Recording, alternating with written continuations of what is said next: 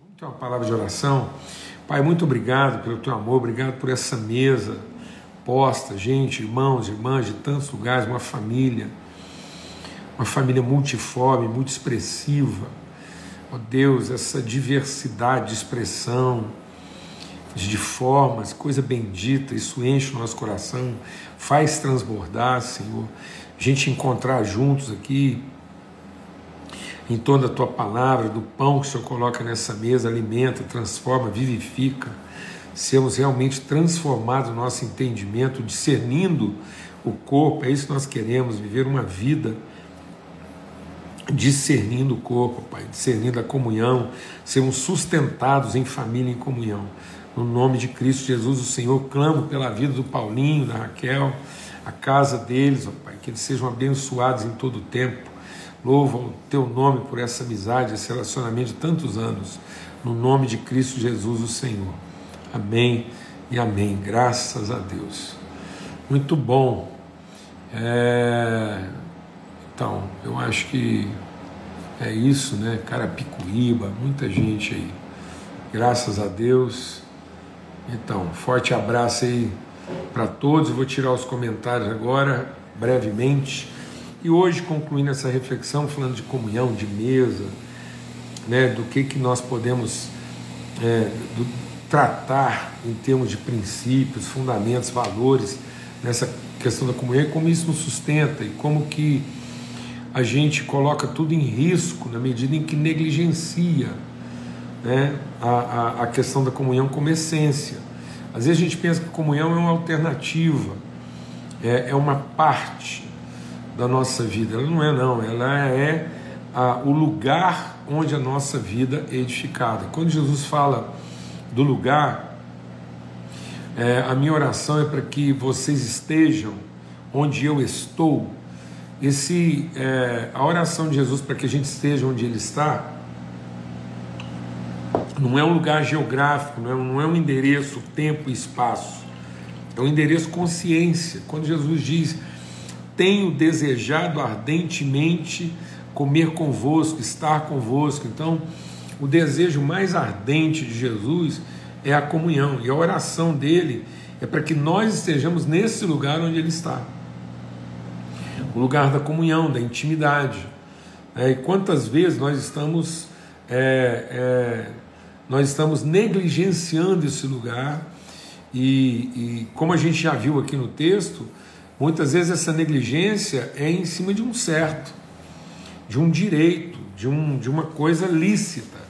E hoje a gente quer concluir falando sobre talvez a situação mais emblemática, né, mais pedagógica disso, que também está aqui no Evangelho de Lucas. Né, a gente estava meditando aqui no, no Evangelho de Lucas, no capítulo 14, e a gente meditou aqui sobre a parábola do grande banquete, né? Quantas vezes alguns compromissos estão nos impedindo, a gente está usando compromissos da nossa vida, que são compromissos lícitos, né? É uma agenda a ser cumprida, mas ela não pode ficar no lugar da comunhão, ela não pode substituir, ela não pode ser desculpa para que eu me ausente da intimidade. Depois ele fala sobre a questão de eu ter direito na mesa, né? eu, eu, eu trabalhar para ter lugar na mesa, mas a mesa não ter lugar em mim. Né? E ele trabalha então a questão da, da, da, aquele que quer ter lugar à mesa no sentido de garantir esse espaço, ele será humilhado, mas aquele em quem a mesa tem lugar será exaltado. E aí depois ele fala sobre a questão né, da mesa que a gente coloca, é uma mesa de de, de sal e luz, né? uma mesa para iluminar, para inspirar, para fortalecer, e não para se beneficiar, e nem tão somente para é, resolver é, as necessidades, as carências. Então não é uma mesa de obrigações, tampouco é uma mesa de negociações, de interesse. E aí hoje, aqui no capítulo 10, no finalzinho do capítulo 10, diz assim: Caminhando Jesus e os seus discípulos chegaram a um povoado onde certa mulher chamada Marta o recebeu em sua casa. Maria, sua irmã, ficou sentada aos pés do Senhor ouvindo a sua palavra. Marta, porém, estava ocupada com muito serviço. Então, e aproximando-se dele, perguntou: Senhor, o senhor não se incomoda de que minha irmã tenha me deixado servir sozinha com o serviço? Diz-lhe, ordena a ela que ela me ajude. Respondeu o Senhor: Marta, Marta, você anda preocupada e inquieta com muitas coisas, todavia, uma só é necessária. Maria escolheu a boa parte, e essa não lhe será tirada.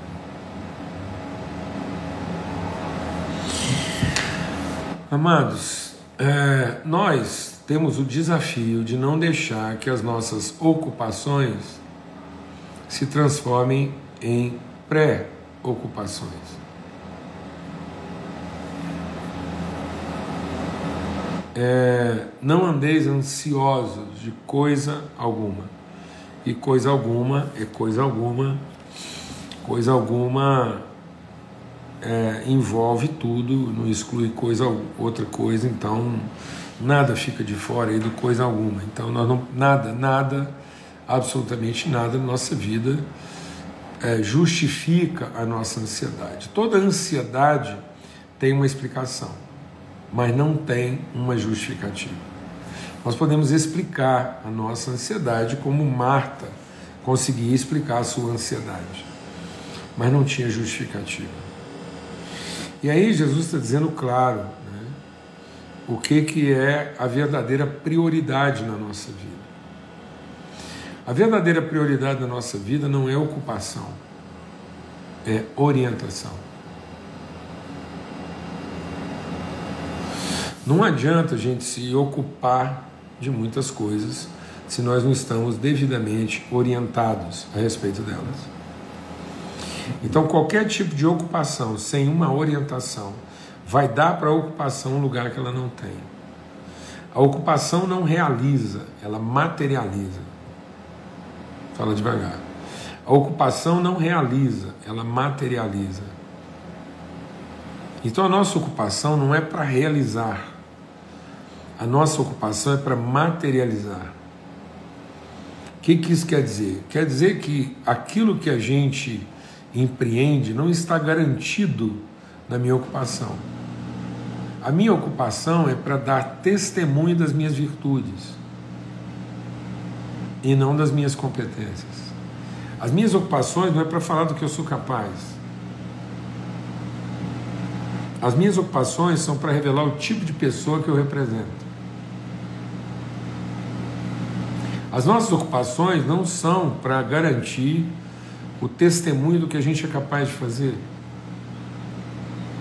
As nossas ocupações são para garantir o testemunho a respeito do tipo de pessoa que nós somos. Quais são nossas prioridades? Quais são nossos valores? Qual a nossa sensibilidade? O que, que de fato é, ocupa o primeiro lugar e o lugar mais essencial da nossa vida? Então não adianta eu estar ocupado com a coisa certa se isso não está me transformando como pessoa. Pelo contrário, o que nós estamos vendo aqui é que quanto mais Marta se ocupava, pior ela ficava. Então, muitas vezes, se ocupar da coisa certa não melhora a gente. A gente tem cometido um erro, muitas vezes, na igreja, achar que é, é... até a gente precisa ter muito cuidado para falar isso para não ser ofensivo. Sinceramente, sinceramente, eu vou falar uma coisa aqui com muita sensibilidade e cuidado, e por favor, os irmãos pensem antes de julgar ou replicar isso que eu estou falando. Eu não acredito em terapia ocupacional. Eu acredito em terapia relacional. Eu não acredito que ocupar uma pessoa vai curá-la. Eu acredito que uma ocupação em comunhão vai curar. Ninguém ficou doente porque estava desocupado, a gente só fica doente porque estava solitário. O Satanás não é desocupado, mas ele é individualista. O Lúcifer não virou diabo desocupado. Pelo contrário, ele era o chefe do serviço. Ele virou diabo ocupado. Foi se ocupando das coisas e perdendo o sentido delas que o Lúcifer virou diabo. Então não adianta a gente ocupar uma pessoa se não fica claro o lugar que ela ocupa na relação. Quando você pega uma pessoa que ela não entendeu o lugar dela na relação e a ocupa, você vai piorar a situação dela. Porque cada vez mais ela vai acreditar que ela só está fazendo parte da relação por causa da ocupação que ela tem. Então ela começa a fazer para ser aceita e não para revelar quem ela é. Eu estou tentando me corrigir na linguagem e não usar mais a expressão inclusão social. Porque muitas vezes a gente está usando essa expressão inclusão social através de uma é, cultura ocupacional. Nós estamos ensinando as pessoas a terem uma atividade profissional para que elas possam se sentir incluídas. Ora, se a única forma que as pessoas têm de se sentirem incluídas é porque agora elas aprenderam uma profissão que as qualifica, então elas estão sendo aceitas como escravos e não como pai da família. Então nós temos que fazer uma inclusão relacional. Uma inclusão comunitária. A pessoa tem que fazer parte da relação, parte da comunhão. E isso Davi entendeu. O Davi teria que garantir o lugar do Mefibosete, sendo que o Mefibosete teria o lugar dele garantido não pela sua capacidade de realizar alguma coisa, porque ele estava totalmente impedido de realizar, mas ele estaria sentado naquela mesa não pela sua capacidade de realizar, mas ele estaria sentado naquela mesa por ser a pessoa que ele é, por ser quem ele é. Então, essa é a melhor parte. A melhor parte é que Maria entendeu quem estava na casa dela. Então, muitas vezes, vamos deixar o Espírito de Deus ministrar o nosso coração. Muitas vezes a gente está pensando que aquilo que a gente vai realizar vai nos colocar perto de Jesus. Sendo que, na verdade, eu tenho que estar próximo de Cristo para ser orientado naquilo que eu vou fazer. Por isso que quando Jesus faz a promessa do Espírito Santo, lá em Atos, ele diz: Fiquem lá em Jerusalém e não façam nada, até que do alto vocês sejam revestidos de poder. Então é isso. Jesus mandou a gente fazer nada até ser devidamente orientado pelo Espírito. E orientado pelo Espírito, é, de que maneira? É, orientado pelo Espírito na comunhão. Então Jesus diz: não saiam de Jerusalém, mas fiquem lá à espera da promessa do meu Pai, da qual eu falei a vocês. E é que vocês serão batizados com o Espírito Santo. E muitas vezes a gente está querendo o que, que nós temos que fazer? ah, meu Deus, eu já vi muita receita de avivamento. Assim. O que, que nós temos que fazer para receber o batismo? Não, amados. O que, que nós vamos fazer já que fomos batizados? As pessoas transformaram o batismo no Espírito Santo na pior de todas as suas expectativas, em vez de ter o batismo com o Espírito Santo como a melhor de todas as suas convicções. Então, o batismo do Espírito Santo, a presença de Deus em nós, a presença de Cristo em nós, tem que ser a mais absoluta da minha convicção, para mim saber que quando eu estou em comunhão, o Espírito vai nos orientar a respeito da nossa ocupação, mas a nossa ocupação não vai melhorar a presença de Deus entre nós. Então, isso é tão grave nessa situação aqui, que sem a gente perceber, quando a gente está excessivamente ocupado como resultado da nossa pré-ocupação, sem perceber, o nosso coração fica amargurado. E de amargurado ele se torna murmurador. E de murmurador ele começa a censurar o próprio Deus. Então, a Marta não tem o menor pudor, ela não tem o menor constrangimento de enquadrar Jesus. A gente não está percebendo isso. Mas a forma de espiritualidade que nós estamos desenvolvendo, a gente tem a petulância hoje de dizer para Deus o que, que ele tem que fazer e se é que ele não está percebendo o que está acontecendo. Então tem muita gente que acha que Deus está desatento, está distraído.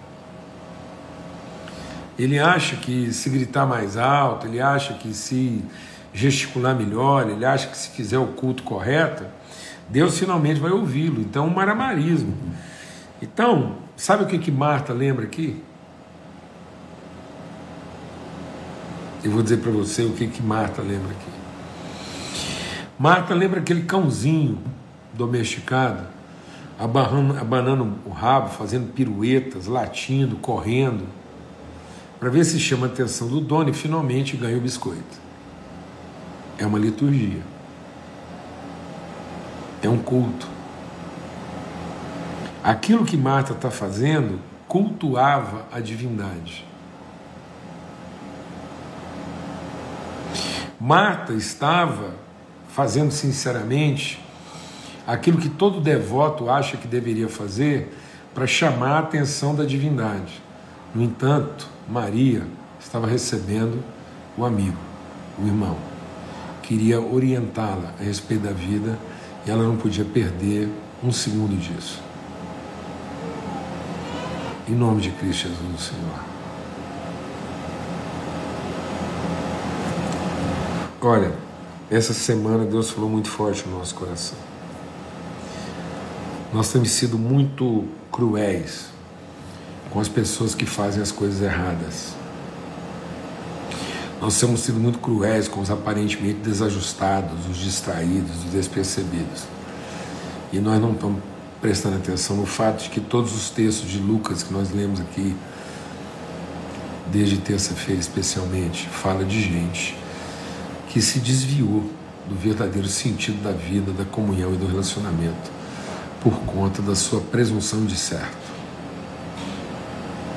A presunção de certo. A presunção de certo nos enche de direito, o direito nos enche de soberba, a soberba nos enche de presunção. E a presunção vai nos levar a nos desapontar, não com as pessoas. Pior do que estar desapontado, presta atenção, pior do que estar desapontado com Maria. Porque com Maria eu acho que Marta já tinha se desapontado outras vezes. Pior do que estar desapontado com o irmão é que a gente não percebe que ao nos desapontarmos como irmão e tivermos um pouco de raiz de amargura contra ele, é com Deus que não vamos ter problema. Porque no fundo a gente vai censurar o fato de Deus estar distraído e não estar percebendo de fato quem é merecedor de atenção ou não.